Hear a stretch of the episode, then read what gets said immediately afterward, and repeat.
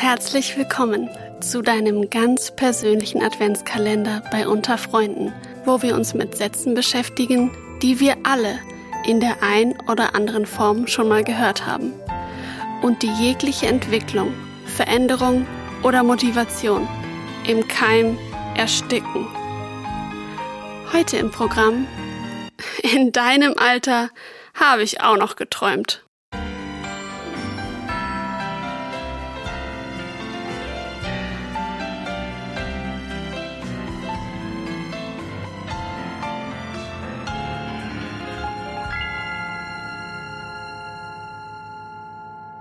Ich sitze hier mit der lieben Babette aus der ehemaligen Arbeit.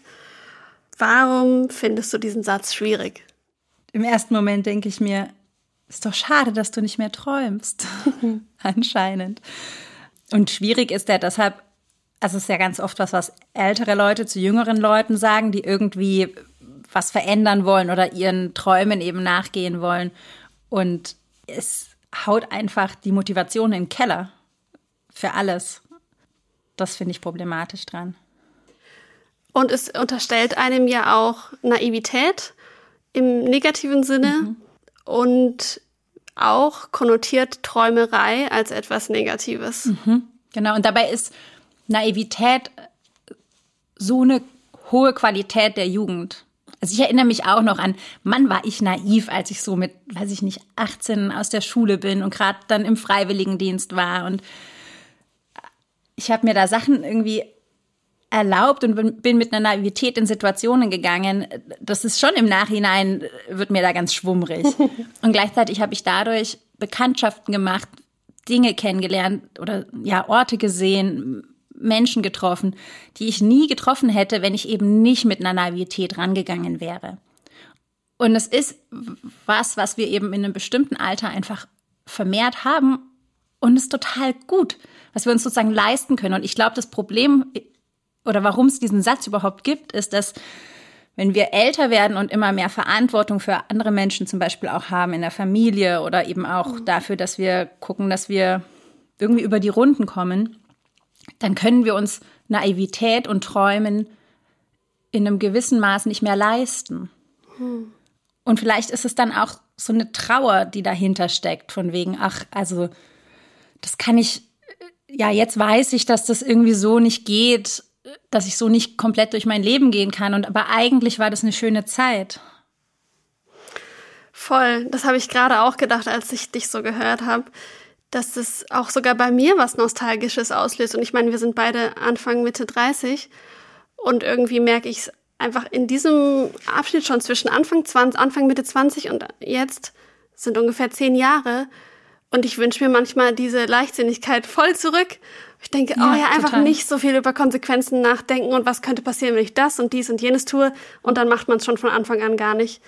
Und glaube ich auch, dass da oft eigentlich von dem Gegenüber, von dem Menschen, der diesen Satz sagt, eigentlich eher was anderes dahinter steckt. Eine mhm. Trauer, dass man selber nicht mehr so frei ist.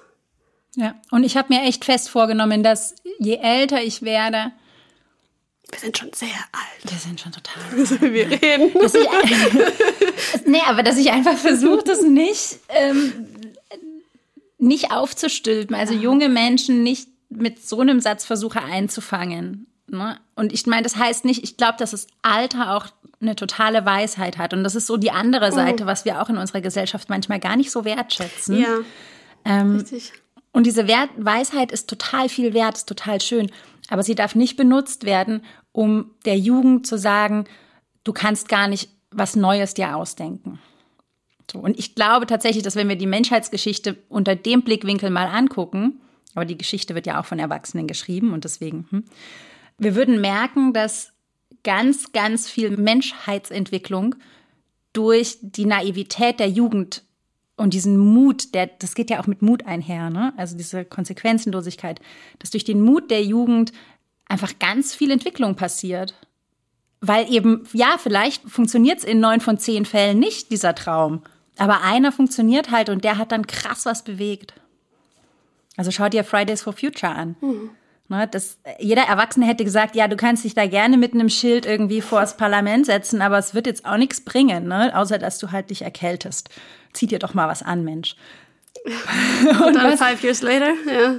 Ja, und ich meine, ja, wir, sind, wir haben immer noch eine Klimakrise und sie wird immer noch nicht ernst genommen, aber es hat sich auch schon krass viel bewegt in die Richtung. Voll. Voll. Das heißt, wie gehen wir jetzt damit um, wenn wir diesen Satz hören? Vielleicht mit Empathie mhm. tatsächlich. Also junge Menschen Empathie älteren Menschen gegenüberbringen, die ihnen das sagen und sagen, ja, schade, dass du nicht mehr so viel träumen kannst. Komm, ich lass dich teilhaben an meinen Träumen. Oder einfach ignorieren. Danke, Babette. Und wir hören uns morgen wieder.